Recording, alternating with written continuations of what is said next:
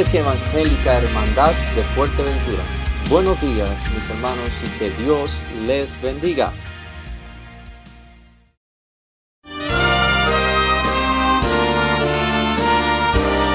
Presentamos La Buena Semilla, una reflexión para cada día del año.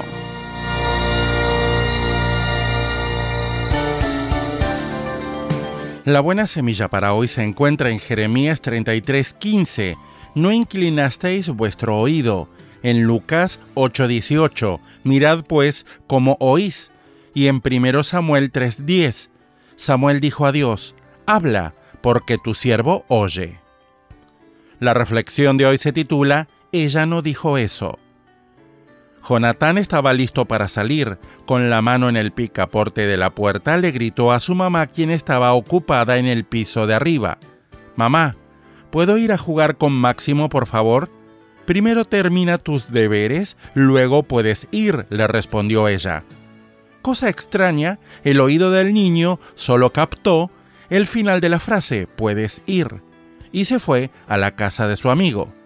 ¿Terminó sus deberes? Para nada, ni siquiera los había comenzado. Sin embargo, su madre había utilizado el mismo tono de voz cuando dijo primero termina tus deberes. Pero Jonatán solo prestó oídos a medias y entendió lo que le convenía. La forma en que comprendió la respuesta fue falseada por su deseo de ir a la casa de su amigo. Hizo bien en pedir permiso, pero desobedeció a su madre. Cristianos, ¿cómo escuchamos lo que Dios nos dice? A veces solemos elegir los textos bíblicos que nos convienen, evitando aquellos que no encajan en nuestros planes.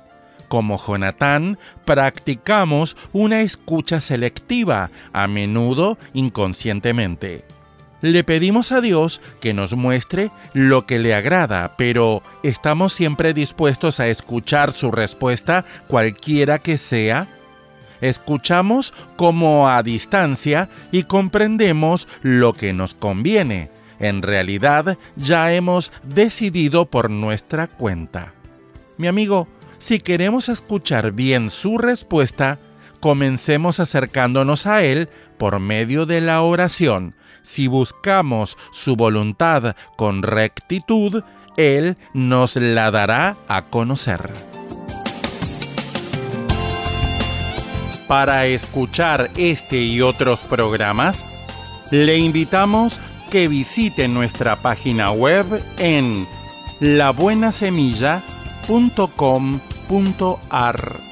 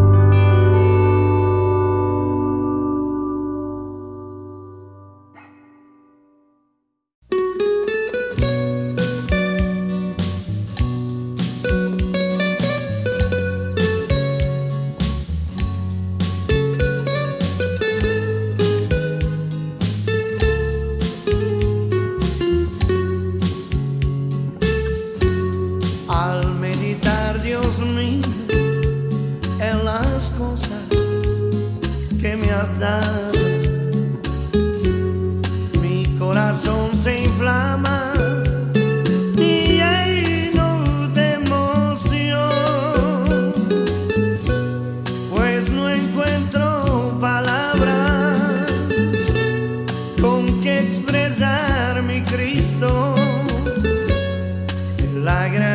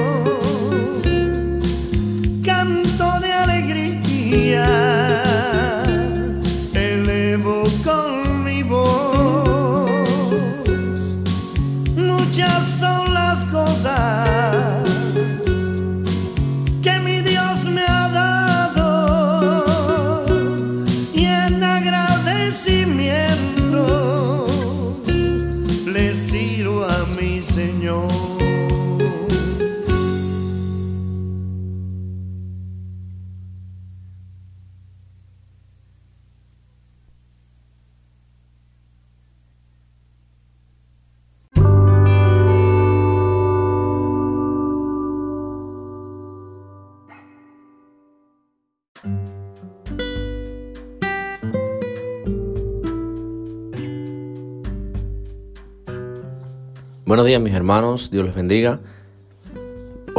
Acabamos de escuchar a, Marino para los más nostálgicos, una canción muy bonita, agradecimiento. Y hoy continuamos con nuestro hermano pastor que nos sigue en Lucas 12 hablando de la importancia de no tentar, de no blasfemar contra el Espíritu Santo. Dios les bendiga.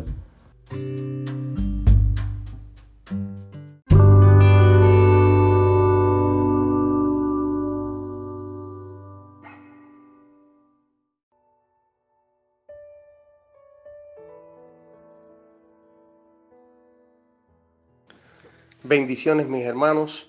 Eh, estuve tratando anteriormente sobre Lucas 12 y les exhorté, les animé a que eh, ustedes mismos estuviesen escudriñando, que quizás iba a tratar eh, más adelante sobre Lucas 12, eh, seguir hacia adelante. No pensé tratar específicamente sobre la blasfemia contra el Espíritu Santo, pero se me ha hecho necesario realmente. El Señor ha tratado de tocar este punto una vez más eh, para que vivamos siendo temerosos de Dios, como nos dice el Señor en el versículo 5 de Lucas 12. Está antes este, este versículo, antes que lo que me habla acerca de la blasfemia contra el Espíritu Santo, que es el versículo 10. A todo aquel que dijere alguna palabra contra el Hijo del Hombre le será perdonado, pero al que blasfemare contra el Espíritu Santo no le será perdonado. Y en el versículo 5 nos dice, pero os enseñaré a quién debéis temer. Temed aquel que después de haber quitado la vida tiene poder de echar en el infierno. Sí, os digo, a este temed. Entonces, el temor de Dios lo estuvimos abordando anteriormente.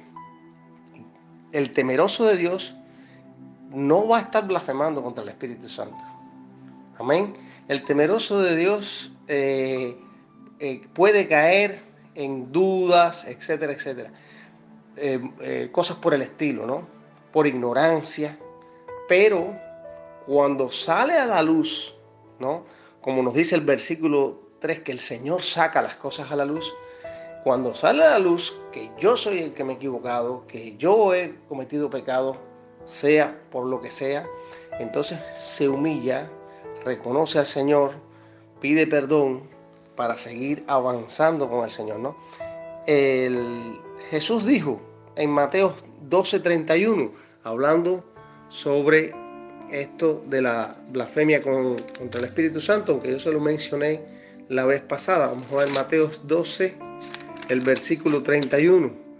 Dice, por tanto os digo, todo pecado y blasfemia será perdonado a los hombres, mas la blasfemia contra el Espíritu Santo no le será perdonada. En el contexto que el Señor está hablando eh, y dice esta palabra, es que el Señor había echado fuera demonios y había, eh, el Señor venía sanando enfermos, eh, liberando a los cautivos, ¿no? ¿Qué pasa? que los fariseos que estaban ahí, ellos querían, para decirlo de alguna manera, quizás que eso se hiciera a la manera de ellos. Nosotros muchas veces queremos que las cosas se hagan a la manera de nosotros, en el día que nosotros queremos, a la manera cuando nosotros deseamos las cosas, ¿no? Por eso decían que esas señales, milagros, sanidades, liberaciones, no provenían de Dios, eran obras de Satanás. Y lo que hacían era entonces blasfemar contra el Espíritu Santo al atribuirle eh, eh, esa señal, esos milagros, el poder del Espíritu Santo, atribuírselo a Satanás. Y ellos eran hipócritas, no lo hacían por ignorancia realmente. Eh, como cristiano, yo no quiero ser ni un hipócrita, ni tampoco un ignorante, ¿no? Porque por ignorancia puedo hablar y debatir, discutir, no entender y también puedo decir, no, eso no proviene de Dios, etcétera, etcétera, ¿no? Un ejemplo, por ejemplo, el, apóstol Tomás, ¿no? En, Juan 20, ya los demás discípulos eh, habían visto al Señor resucitado, ¿no? Y se lo dicen a Tomás, que Jesús había resucitado. Tomás dice que no cree, que tiene que verlo él mismo. Fíjese, aún él, dice que no, que tiene que tocarlo y ver la señal de los clavos y meter el dedo en esas heridas y en, en, el costado donde fue traspasado. Entonces, no solamente tengo que verlo, sino que yo tengo que tocar. Entonces, creería, ¿no? Es más o menos lo que Tomás le dice a sus compañeros, a sus hermanos, ¿no? Sabemos que Jesús se le apareció y le dejó, ¿no? O le dijo, mejor dicho, eh, mete tu mano en mi costado, tócame, ¿no? Para decirlo de alguna manera. Tomás se humilló, hermanos. Le reconoció, lo adoró. Eh, nosotros podemos decir,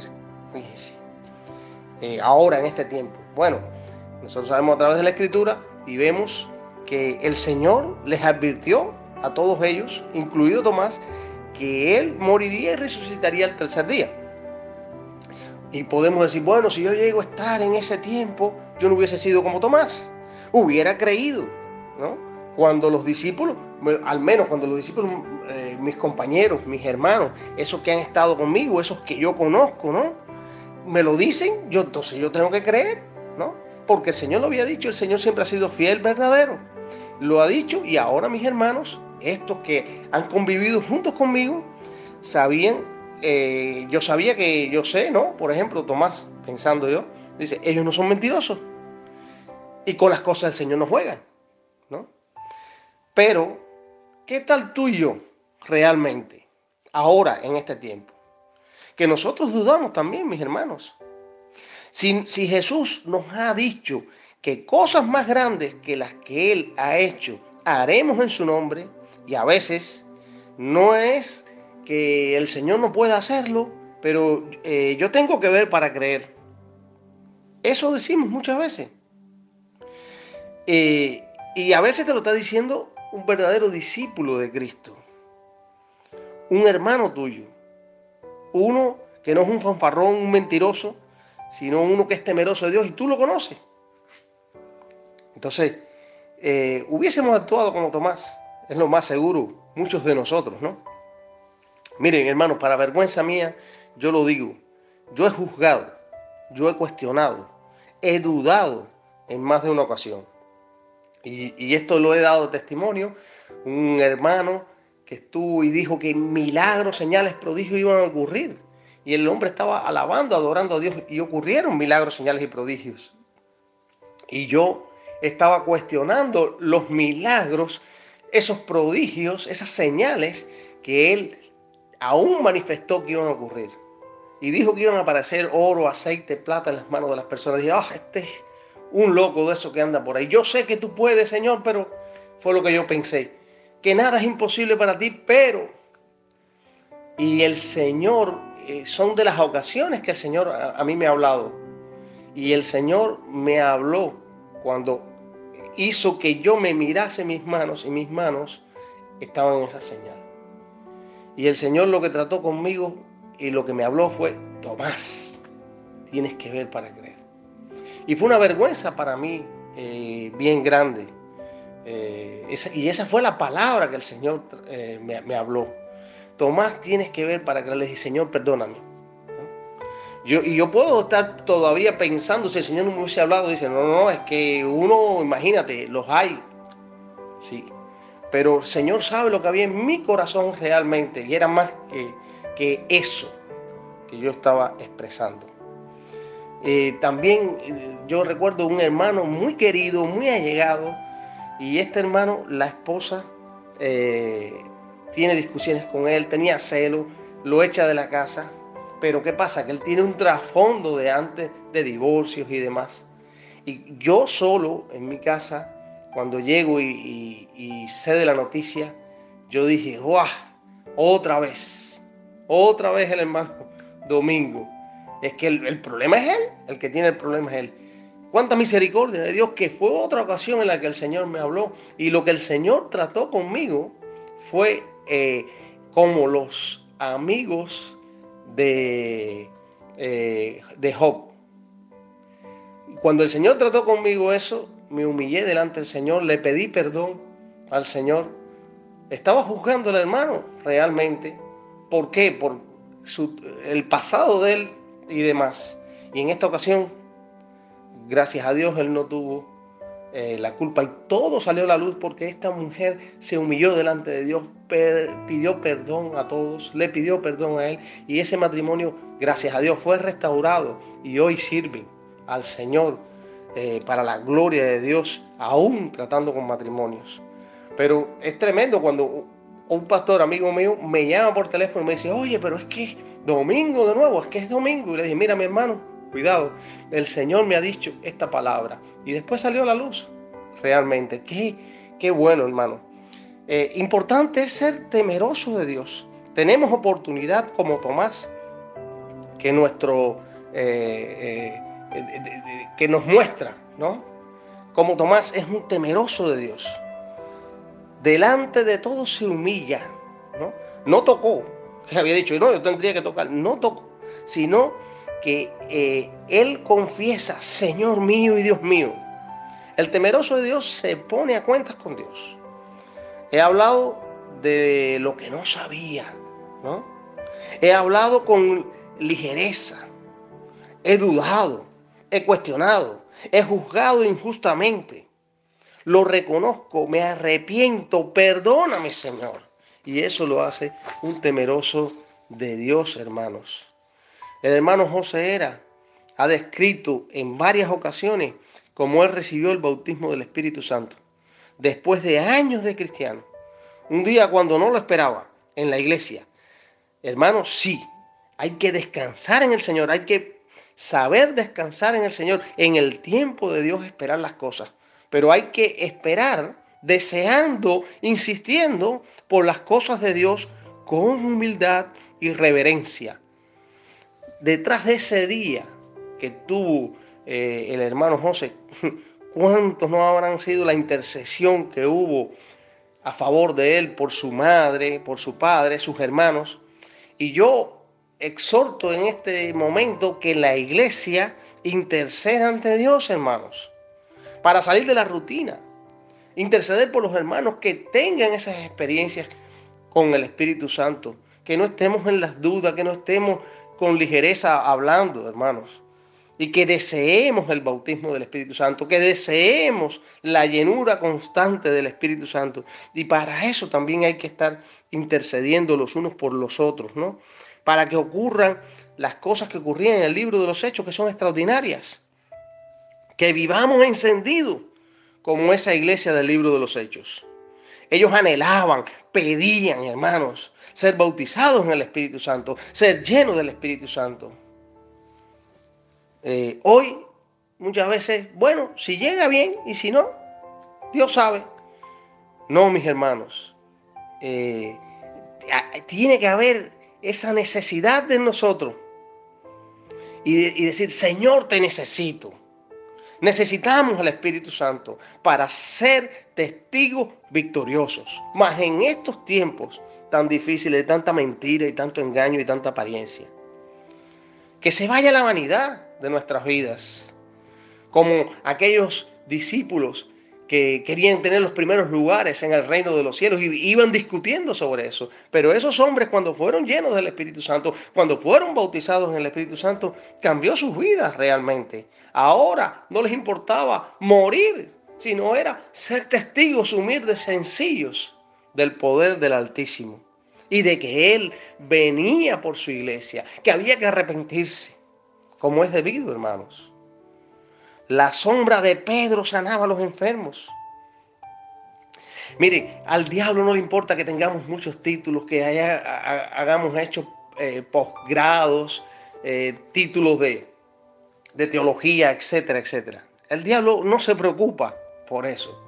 A veces podemos estar hasta entretenidos en eso. Al diablo se preocupa por el fuego que hay en un creyente que dobla sus rodillas delante de Dios y ahora recuerdo como el pastor Daniel cuenta en una ocasión que fueron a casa de unos parientes de ellos, algo así, y que eran, eh, invocaban dioses falsos. Y los que, cristianos que estaban se metieron en otra habitación y empezaron a orar, a reprender, a interceder delante de Dios, porque aquello no saliera, que aquello no se hiciera. Y, llegaron un momento que dijeron, mira, tenemos que recoger porque aquí está pasando algo que no podemos. Hay aquí un poder, algo aquí que no nos deja fluir en lo que nosotros queremos. Y tuvieron que recoger a aquellos que invocaban dioses falsos. Eso es lo que el Señor está buscando en nosotros sobre todo. Y a eso es lo que el diablo le teme realmente. Y tiene que huir, tiene que salir, hermanos. El temeroso de Dios va más allá. No descuida las cosas de Dios. Fíjese, en Timoteo 4, cuando eh, el apóstol Pablo le escribe a Timoteo. A ver si rapidito podemos aquí buscar en la Biblia. Primera de Timoteo, en el capítulo 4, el versículo 14 al 16, nos dice de esta manera. No descuides el don que hay en ti, que te fue dado mediante profecía con la imposición de las manos del presbítero. Fíjese, ocúpate en estas cosas. No descuides y ocúpate en estas cosas. Entonces, ahora qué cosas permanecen ellas también. Para que tu aprovechamiento sea manifiesto a todos. Ten cuidado de ti mismo y de la doctrina. Persiste en ello, pues haciendo esto te salvarás a ti mismo y a los que te oyeren. Hermano, es para temer a Dios realmente. Para vivir esa vida consagrada que Dios desea en nosotros, mis hermanos. Ser temeroso de Dios, no estar blasfemando contra el Espíritu Santo por ignorancia o por como sea, hermanos. No estar en dudas, sino metiéndonos con el Señor en intimidad. Esto proviene de ti, no proviene de ti, Señor. Y desear, anhelar.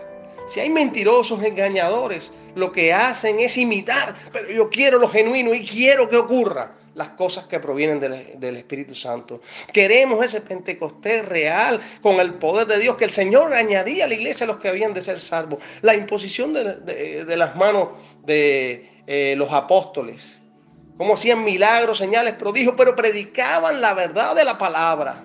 No a medias, no es para hacer un espectáculo, sino que confirmaba la palabra.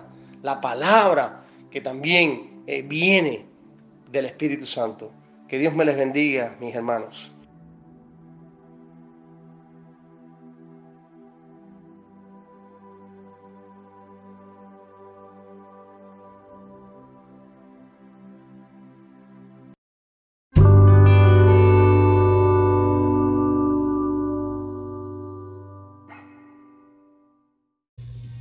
Amén, mis hermanos, Dios les bendiga. Eh, esto ha sido todo por hoy. Espero que haya sido de buen provecho para cada uno de nosotros. Somos Iglesia Evangélica Hermandad de Fuerteventura. Continúen con el gozo, no olviden de darle like, me gusta y compartir en las redes para que otros puedan conocer la verdad del Señor. Dios les bendiga y pasen un lindo día.